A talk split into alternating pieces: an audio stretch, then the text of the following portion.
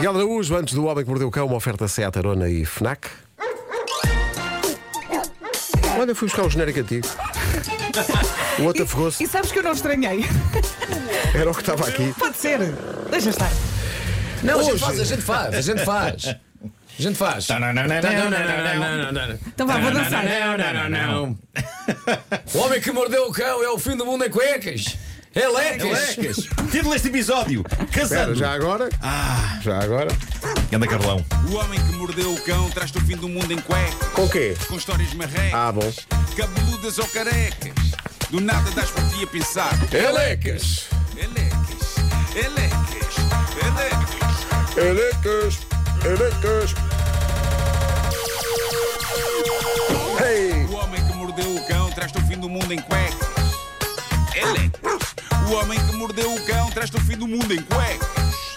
Elecas. Título deste episódio: Casando com um cabeça de batata. Estavas cheio de vontade de dizer isso, não Estava, estavas? estava. Ah, um dos meus brinquedos favoritos de sempre é o Senhor Cabeça de Batata. E reparem, eu nunca tive nenhum quando era miúdo. Eu acho que não havia cá. Eu acho que só depois do êxito do Toy Story é que essa instituição clássica dos brinquedos chegou cá, apesar de já existir muito antes do Toy Story. Mas eu adoro ver crianças pequenas a brincar com aquilo. E há uns anos dei ao meu sobrinho um cabeça de batata gigante com uma quantidade louca de combinações de bocas e braços e bigodes e chapéus. E óculos. E, eu acho, e óculos também, e orelhas. E eu acho aquilo um brinquedo tão simples e tão incrível e tão estimulante da criatividade do- dos, dos miúdos. E, e há um recorde do Guinness envolvendo o cabeça de batata. E é isso que me traz aqui hoje ao tema do cabeça de batata. Eu fiquei com vontade de bater o recorde do Guinness do cabeça de batata. É um recorde possível de ser batido por mim, porque não envolve perigo físico. Embora no meu caso tudo possa transformar-se em perigo físico vocês sabem que sim. Mas pronto, houve um tipo na Malásia chamado Lim Kai Yi que bateu o recorde de construção de um senhor cabeça de batata. Ele começou com o boneco totalmente desfeito em partes. O objetivo é ser o mais rápido a colocar-lhe pés, braços, olhos, orelhas, nariz, boca e chapéu. Ele conseguiu tudo em 5 segundos e 43. 5 segundos. Eu hei de trazer um cabeça de batata para tentar os 4 segundos, malta. Porque não é particularmente difícil montar um cabeça de batata, mas em 5 segundos é obsceno. Eu hei de pôr o vídeo no, no Instagram para vocês verem. Mas eh, finalmente tens um recorde giro e acessível a uma pessoa como eu. Aliás, o rapaz que conseguiu o recorde é, é uma versão minha jovem da Malásia. É, é os óculos. É como se ser Markle fosse uma coisa com filiais no mundo, ok? E ele representa a filial Markle da Malásia. É um franchise. É um franchise. Queremos foto. É um franchise. Eu já vou publicar ahm, o rapaz a, a construir o cabeça batata. Bom, está a chover, há cheias em todo lado, o trânsito está um caos. É, é a missão desta rubrica transportar o ouvinte para outro lugar. Para um lugar distante, bonito. Transportar não literalmente, porque não tenho dinheiro para pagar todos os bilhetes de avião, mas transportar nas asas da imaginação. e quero levar-vos a Malta nesta primeira história eh, do dia. Primeira e, e última. Por acaso é um sítio onde eu gostava de ir, a Eu malta. jogava aqui a ter mais. Eu Não é aqui mais. Não, não, não. Porque primeiro não é bem uma história, é um recorde. É que tu vais lá e é um banho de humildade, porque assim que chegas, entras na, na, na lavaleta.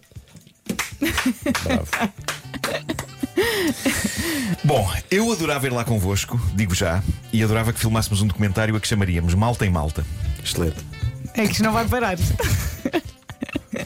Malta é um destino paradisíaco para, por exemplo, casamentos. E a protagonista desta história, uma senhora inglesa de 40 anos chamada Natalie Rhodes, ela tinha esse sonho, casar em Malta. E contratou uma empresa de planeamento de casamentos, sugestivamente chamada Perfect Weddings Abroad, casamentos perfeitos no estrangeiro, em português, e despendeu quanto? Mais de 6 mil euros eh, na festa. E isto era mesmo uma festa importante para Natalie e para o marido Adam, de 38 anos. Eles conheceram-se há 10 anos, estavam a planear este casamento há muito tempo, mas houve sempre acontecimentos a impedir o evento de ir para a frente. Tiveram um filho, Blake, agora com 8 anos, por isso adiaram o casamento. Tadinhos. Assim que começaram a planear de novo, ela engravida outra vez de uma menina, Bodhi, hoje com 4 anos. Depois começaram a fazer planos de novo, a coisa estava quase a acontecer, pumba, Covid, pandemia. Portanto, assim que os confinamentos acabaram, este casal pensou: epá, raios, agora temos de levar isto para a frente e vai ter de ser absolutamente inesquecível e tremendo. E então juntaram dinheiro, pumba, casamento na praia, em Malta. Nada como lermos o que a própria noiva Natalie conta.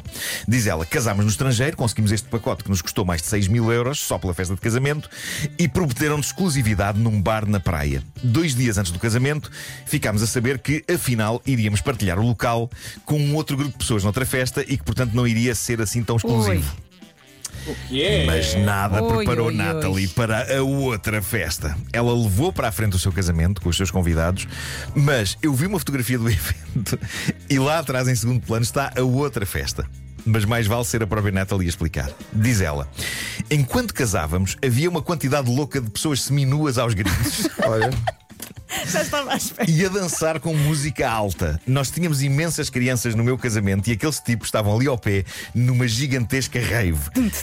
Ficámos a saber que eles pagaram uma quantia estúpida, tipo 50 mil euros, e por isso também não estavam à espera de ter de partilhar o local com um casamento.